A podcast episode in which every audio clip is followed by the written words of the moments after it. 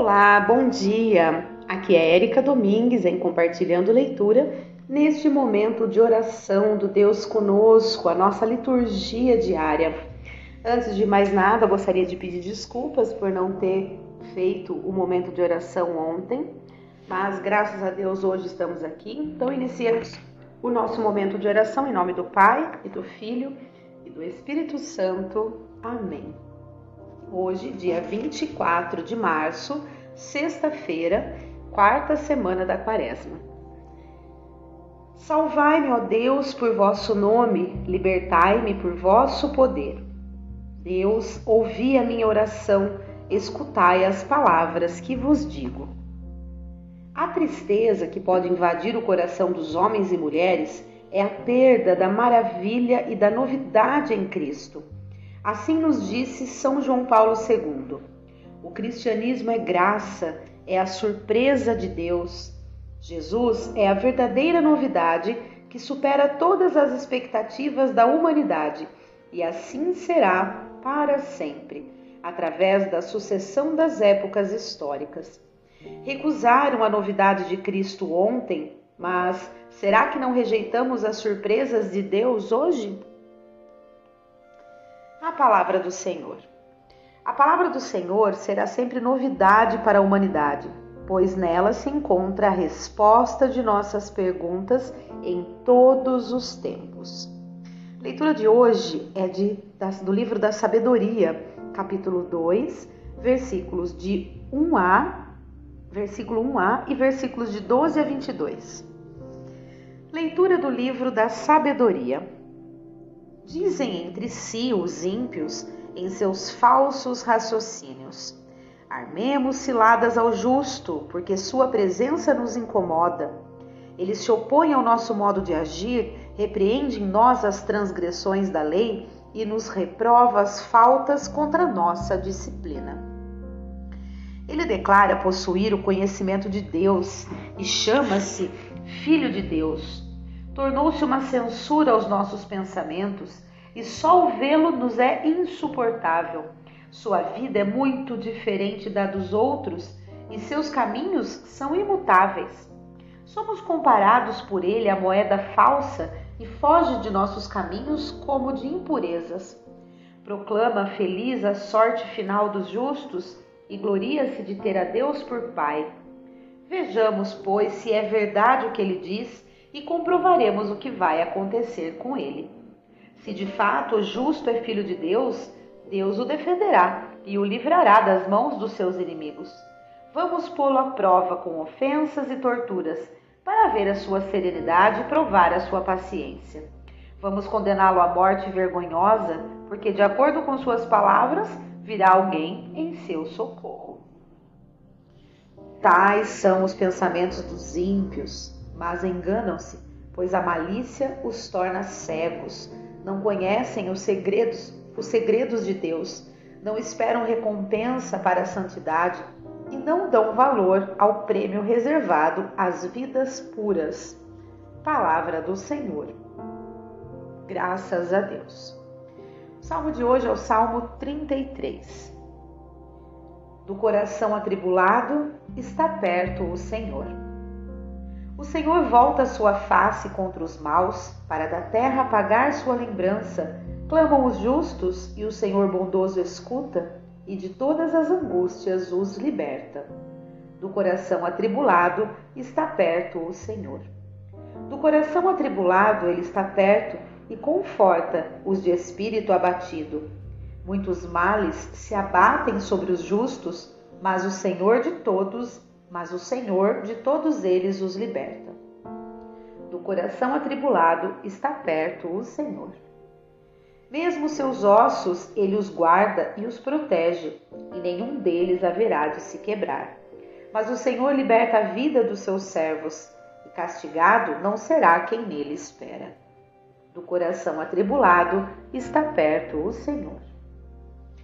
Vamos proclamar o Evangelho de hoje, que está em João, capítulo 7, versículos de 1 a 2, versículos 10 e versículos de 25 a 30.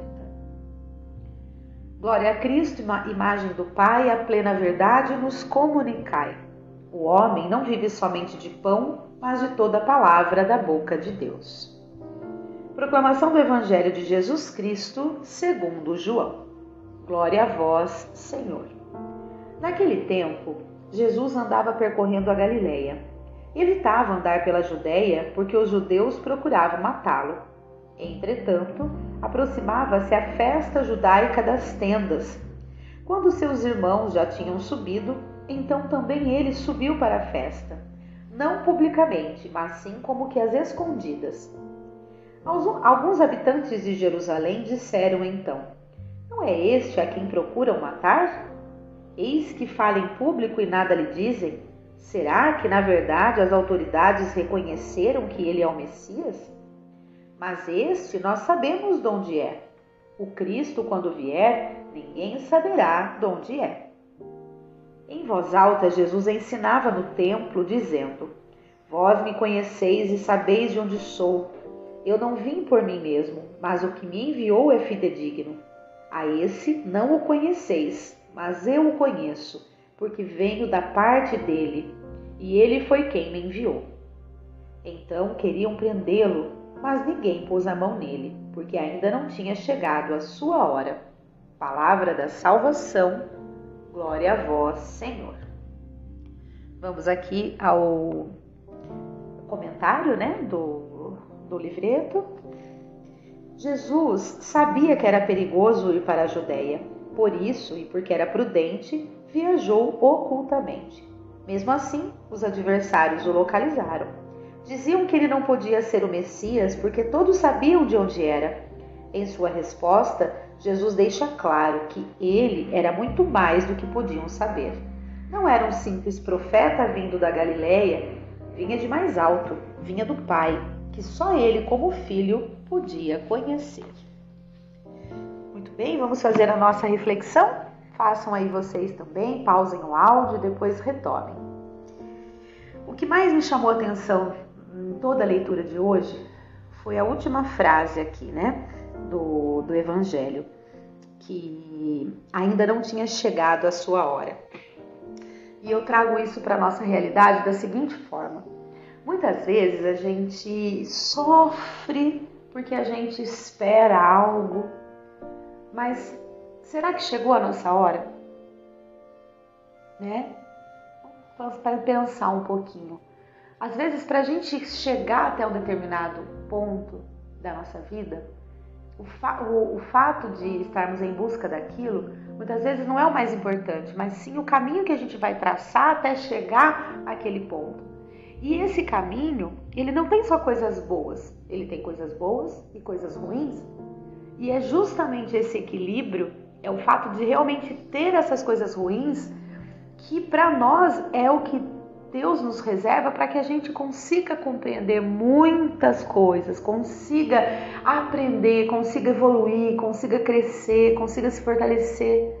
Porque a gente sabe que não são nos momentos bons que a gente se fortalece, são nos ruins e, e outra, a gente dá valor à luz conhecendo as trevas, não é assim? É, a gente só dá valor a algo porque a gente conhece o seu oposto e sabe o quanto é, é ruim né, a gente não, não viver da forma certa, porque a gente conhece o que é errado. E como é que a gente conhece? Passando pelas tribulações. Se a gente não passar pelas tribulações, a gente não vai conhecer. E é dessa forma que a gente vai conseguir chegar ao nosso ponto, ao nosso destino, com todo o conhecimento e vivência necessária para realmente desfrutar daquele ponto, desfrutar daquele destino. E se a gente não chegou ainda, é porque não chegou a hora. Seja porque, por mais dificuldade que a gente tenha passado, a gente ainda não aprendeu, né? Por que, que às vezes tem pessoas que, ao nosso ver, é, conseguem as coisas muito rápido, mais rápido que a gente? Talvez porque essa pessoa tenha aprendido todas as lições de forma mais eficiente, mais rápida, e aí conseguiu chegar no seu destino. Será que a gente também não tem muitas lições a aprender para então chegar realmente lá na onde a gente deve chegar? Talvez essa seja uma boa reflexão para a gente fazer, né? Que tudo que acontece na vida que a gente possa compreender, que se não for graça é lição. E sendo lição, que a gente possa aprender com ela e não lamuriar, e não reclamar e não ficar é, se vitimizando, achando que ah, é só comigo que acontece coisa ruim, todo mundo está sempre bem e eu tô mal. Não, não. Inclusive, até mesmo as pessoas que a gente acredita que estejam sempre, nossa, maravilhosamente bem, lá no seu íntimo tem sim aquilo que o perturba, aquilo que o deixa mal. Então, cada um tem a sua cruz para carregar. Que a gente possa voltar mais o olhar para nossa vida, para nossa vivência, para aquilo que Deus está colocando para nós, mesmo que seja algo ruim, mas se está ali é porque a gente tem que viver, tem que passar e tirar todas as lições possíveis e confiar e acreditar. Deus é muito maior que a gente, assim, é algo que a gente não tem condições de comparar absolutamente nada. E ele sendo muito maior que a gente, ele consegue compreender tudo Enquanto que a gente talvez compreenda um décimo, um centésimo, um milésimo de, de, de porcentagem daquilo que a gente, do que Deus sabe, o que é, o que é melhor para a gente. A gente não tem essa, essa, essa, essa sabedoria. Então que a gente possa pedir a Deus também sabedoria dentro da nossa realidade para a gente compreender o que a gente está vivendo. Então, ao invés de reclamar, que a gente possa dar graças por a gente ter a oportunidade de viver, porque poderia ser pior se a gente não tivesse no caminho de Deus. Com certeza. Sempre que acontece alguma coisa ruim para mim, eu sempre peço obrigada, Senhor, por não ter sido pior. Esses dias eu estava de moto indo trabalhar e o carro que estava na minha frente freou bruscamente e eu tive que frear também. Eu estava bem em cima de uma faixa e a faixa normalmente é mais lisa, então eu, o pneu derrapou, eu quase fui para o chão. Talvez em outro momento da minha vida eu fosse ficar tão brava com o carro da frente que eu fosse até falar palavrão, ficar brava, xingar, reclamar. Não, o que, que eu fiz? Eu dei graças a Deus por não ter sido pior, por eu não ter caído. Tá tudo certo. Então, às vezes, a gente vai muito de encontro com as coisas que acontecem na nossa vida, sem parar para pensar que aquilo é importante, ou que aquilo, pelo menos, é, é, o, que, é, o, que, é o que acontecer naquele momento para não ser pior. Então, que a gente tenha essa confiança, né? É, em Deus suficiente para não só no momento de oração estar tá ali conectado, mas em todo o, o, o momento da nossa vida, em todo o tempo do nosso dia, a gente estar conectado a ponto de, mesmo acontecendo algo ruim, a gente dar graças por não ter sido pior, a gente entender que aquilo foi uma lição, a gente entender que a gente precisava passar por aquilo para aprender algo, né? No caso ali, eu de moto, por mais que eu já ande de moto aí há praticamente 30 anos, quase, sei lá, uns 25 anos que eu ando de moto, é, e ainda assim, por eu achar que eu, ah, eu sei o que eu tô fazendo, eu posso ser negligente. Então talvez isso seja um alerta. Olha, não fique tão próximo do carro da frente. Vai um pouco mais devagar. Não freie em cima da faixa, coisa que eu já sabia, mas que por eu achar que não há muito tempo que eu ando, tá tudo certo. Então é um alerta, né?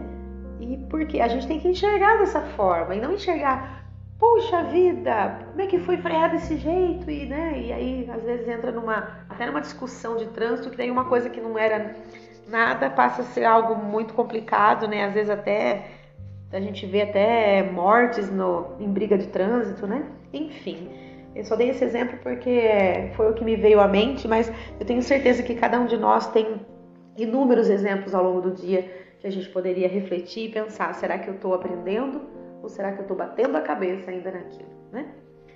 Muito bem, vamos às nossas preces. Ó Pai Santo, olhai com bondade para nós, fortalecei-nos na esperança e ouvi a nós que vos pedimos. Dai-nos, Senhor, vossa paz. Devolvei a vida e a dignidade aos pobres excluídos, aos oprimidos e escravizados em nosso tempo e em nossa história. Dai-nos, Senhor, vossa paz. Conservai as crianças, os jovens e nossas famílias na verdade de vosso reino para que vivam na paz e na verdadeira liberdade. Dai-nos, Senhor, vossa paz. Tocai no coração de nossos líderes sociais e religiosos, para que sejam dados à prática da justiça, da misericórdia e da equidade. Dai-nos, Senhor, vossa paz. Ajudai-nos a viver intensamente o sínodo de vossa igreja e sejamos capazes de vencer todo individualismo e comodismo caminhando na comunhão e solidariedade. Dai-nos, Senhor, vossa paz. Vamos fazer as nossas preces aqui? Dai-nos, Senhor, sabedoria para que compreendamos tudo o que nos acontece e que tiramos, tiremos todas as lições possíveis para o nosso crescimento e nosso amadurecimento e fortalecimento na fé. Dai-nos, Senhor, vossa paz. Ó Deus Todo-Poderoso, que a paixão de vosso Filho toque profundamente em nossa vida e a transforme para nosso próprio bem e salvação. Isso vos pedimos pelo mesmo Cristo, vosso Filho e Senhor nosso. Muito bem, vamos oferecer o nosso dia a Deus, ao Deus onipotente, né, que santifique o nosso dia, é, nos faça ir mais de encontro à salvação. Que a gente sempre esteja em comunhão com Deus durante o dia todo, que a gente possa compreender que tudo que nos acontece é necessário para nosso crescimento, para nosso para nossa própria salvação. Temos a redenção em Cristo pelo seu sangue e pela riqueza de sua graça, o perdão dos pecados. Muito bem, esse foi o nosso momento de oração de hoje. Finalizamos em nome do Pai, do Filho e do Espírito Santo. Amém. Que todos estejam bem, um grande abraço e até amanhã, se Deus quiser.